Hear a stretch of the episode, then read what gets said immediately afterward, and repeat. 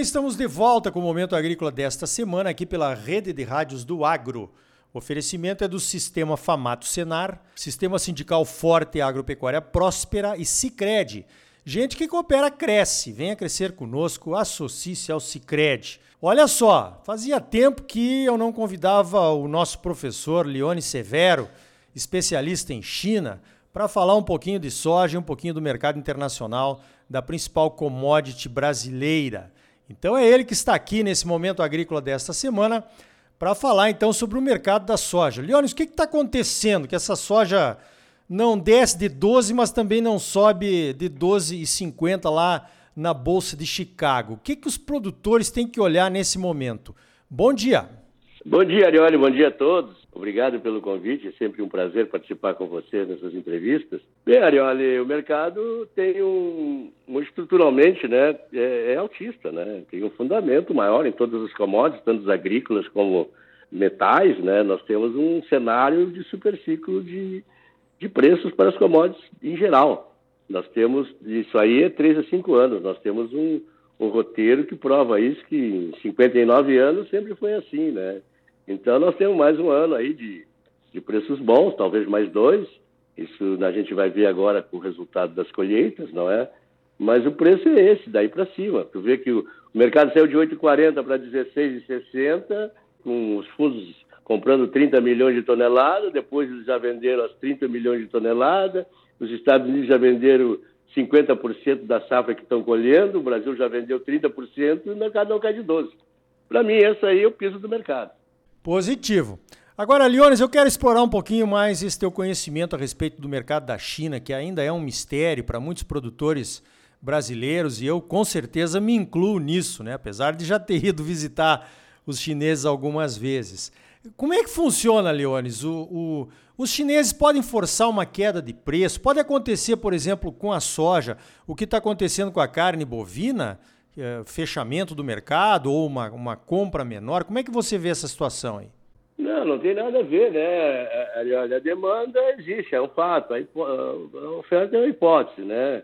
Agora, sempre que existe o crescimento da oferta, também existe também um, uma solicitação da demanda. Então, é sempre uma adequação, né? Por mais que se produza, tudo que se produziu em soja até hoje se consumiu. Mas a China não tem esse poder, né? De derrubar o preço, de ficar sem comprar nossa soja.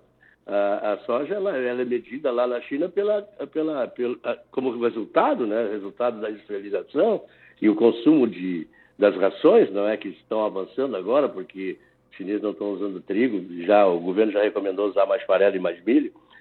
E não tem nada a ver o preço da soja da China com o preço que se negocia a soja no Brasil. Todo, toda a cadeia é negociada através de um prêmio que chega à soja da China. Os chineses que têm a prerrogativa de fixar o preço final é através de uma troca de contrato futuro na Bolsa de Chicago.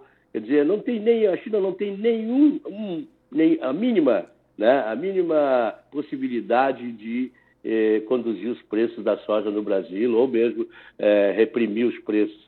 Isso tudo é uma falácia, né? Que o pessoal bota a culpa na China, sendo que as verdadeiros culpados estão dentro do nosso país. É, eu também, eu entendo assim, eu tenho um amigo comum, né? Nós temos um amigo comum, o Lin Tan, que é diretor internacional de uma grande indústria chinesa lá, a Hopeful, a gente já foi lá visitar a empresa dele. Volta e meia ele vem aqui no Brasil dar uma olhada na safra, né? E ele diz isso realmente, que o que manda na compra chinesa é a margem da empresa dentro da China é o preço que ela vai conseguir vender no mercado interno o farelo e o óleo. E é a partir dali que ela toma suas decisões. E não em função do preço que os produtores mundiais querem, né? Ela, como você disse, ela se trava através da, da dos contratos na bolsa e, e, pronto, né? O prêmio está ali e é isso que acontece. Até porque a China compra né, invariavelmente quatro navios por dia, sai dos portos do mundo para a China, né? E ela fixa o preço muito próximo do embarque. Isso significa que se durante 360 dias ela cobra quatro navios por dia, mesmo que o preço mude em algum tempo, ela sempre vai ter o preço médio do mercado, do ano. Quer dizer, aí prova que não existe nenhum motivo para se interferir nesse, nesse tipo de, de formação de preço, né? Agora, com relação ao boi, Arioli, a, a, vaca louca deu no Brasil, né? E o Brasil é que cometeu erro, quer dizer, cometeu erro em princípio não, né? Mas a, a, comentou as autoridades, é, é, reportou as autoridades mundiais sanitárias e o Brasil deveria ter suspendido todos os embarques naquele momento. E o Brasil não fez isso. Foi suspender depois, né? E depois cometeu outro erro ainda de ter não ter permitido o desembarque da carne que está chegando na, na China para ficar segregado. Quer dizer, nós cometemos os erros e os chineses são os culpados. Quer dizer, o pessoal tem que pensar um pouquinho melhor sobre isso ou aprender um pouco mais sobre esse mercado, né? Com certeza. Agora, Leones, eu gostaria que você comentasse uma outra conclusão, um outro aspecto que você sempre coloca nas suas análises é que a gente ainda não entendeu o mercado chinês e muitas vezes quando a gente começa a vender demais e muito antecipado, nós acabamos comprometendo os preços, né? Os preços da soja que serão pagos para nós produtores. Como é que funciona isso? Explica aí para os nossos ouvintes, Leones. Não, quem constrói o mercado futuro são os produtores brasileiros, né? Porque eles vendem antecipado, eles estão construindo o mercado futuro. O mercado futuro, eu, eu, eu, sempre digo que não tem legitimidade. Por que não tem legitimidade? Os preços, né? Porque não existe utilização e nem escassez a futuro. Você não vai comprar uma coisa hoje que você vai precisar daqui a seis meses. E assim é também é o produto, principalmente esse que segue a cadeia nutricional, né? Da, do consumo diário intransferível, né? Tem hora marcada e tudo para alimentar os rebanhos e, e as pessoas que é, é, é, é o suprimento do, da maior indústria de consumo existencial, que é exatamente o estômago humano. Mas o estômago humano também tem limitações, né? Ele pode consumir por dia, não, não todos, não por, por semanas adiantado, né? Então nós cometemos esse erro. Esse é um erro que não precisava cometer, porque a nossa soja, nós somos protagonistas, a nossa soja é a única em escala na prateleira do mundo, e eles terão que vir comprar. Não é porque o Brasil não está antecipando vendas que os navios não vão estar aqui no início da colheita de porões abertos para receber nossa soja. Se nós não vendemos, eles virão comprar. E quando você avança com a oferta em direção ao consumo, você perde preço e, e prazo de pagamento. Mas quando você espera que o consumo avance sobre a sua oferta, você ganha preço, é a barganha. Isso é, é universal, né, Arione? É universal e mais do que milenar, né? Desde que o mundo é mundo é assim que acontece, né? As negociações. Aliás, eu vejo muita gente falando, né, Leones, que ah, se os chineses não comprarem de nós, não tem de quem comprar. Na verdade, eles estão comprando a nossa soja aí em um volume grande ah, nos últimos 20 anos, né? E tem uma história de 4 mil anos. É a mesma coisa a carne que foi, começou a vender para a China nos últimos dois, dois anos. Né? Então, na verdade, essa história de que se não tem com quem comprar, de quem comprar tem que vir até nós, né? Eu acho que é muita prepotência que eu vejo por aí. E também é um risco mútuo, né? Porque se eles não têm de quem comprar, nós também não temos para quem vender, né? Um volume, esse volume total que a China compra hoje, né? É, veja bem, eu sempre alerto, né, Arioli? A gente tem essa mimosidade com os chineses, isso é instigado por, por, por pessoas interessadas, por segmentos interessados em prejudicar essa relação. Mas se a China ficar seis meses sem comprar soja brasileira, quebra a agricultura brasileira.